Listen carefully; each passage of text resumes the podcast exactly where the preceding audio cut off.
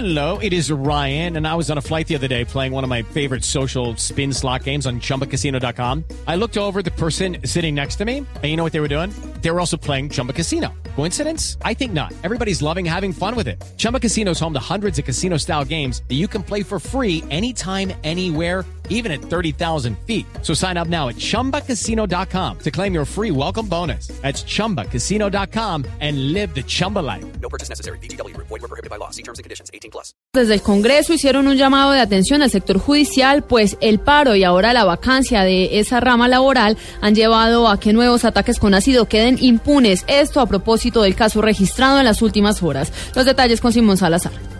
La representante por la Alianza Verde, Ángela Robledo, aseguró que el hecho de llevar más de dos meses sin un sector judicial operante en el país conlleva que los responsables de ataques a mujeres con ácidos sigan en libertad. Además, pidió al gobierno y a las autoridades competentes ser más rigurosos en la venta de estas sustancias. Lo que se necesita es pues, bueno, una justicia que opere en un paro del sector judicial que afecta de manera significativa todo lo que tiene que ver con violaciones de derechos de las mujeres. Tiene una impunidad cercana al 98% que se cumpla el decreto que sacó el gobierno para reglamentar la venta de esos ácidos. Dijo que debe haber más vigilancia y control en los municipios, además que debe haber un trabajo más integral y comprometido entre el sector salud y comercio para evitar este tipo de situaciones. Simón Salazar, Blue Radio.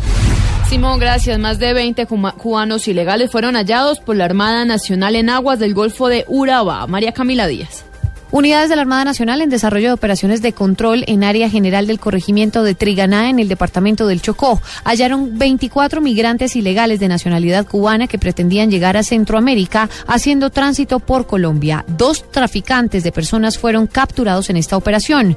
Luego de una persecución de aproximadamente 40 minutos, la embarcación fue interceptada por las unidades de reacción rápida de la Armada Nacional. Al inspeccionar la motonave en su interior fueron hallados estos ciudadanos cubanos entre los cuales estaba un menor de edad que era transportado de manera ilegal en esta situación de riesgo al no contar de ninguna medida de seguridad por dos ciudadanos colombianos. Las personas fueron transportadas a bordo del buque de la Armada Nacional hasta la estación de guardacostas del Urabá.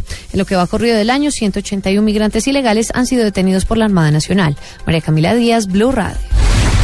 3 de la tarde, 35 minutos. 3.2 millones de dólares pagó el gobierno de Estados Unidos al contratista Alan Gross, liberado la semana pasada luego de cinco años de cárcel en La Habana, señalado de actividades subversivas. Este dinero formó parte de un acuerdo extrajudicial en respuesta a la demanda que en 2012 presentó la esposa del hombre. Y el trino del momento lo emite el presidente Juan Manuel Santos a propósito de las celebraciones de final de año. Papás, que sus hijos no queden marcados por la pólvora como me ocurrió a mí en la infancia. Celebro sin pólvora. 3 de la tarde, 36 minutos. Ampliación de estas noticias en www.bluradio.com.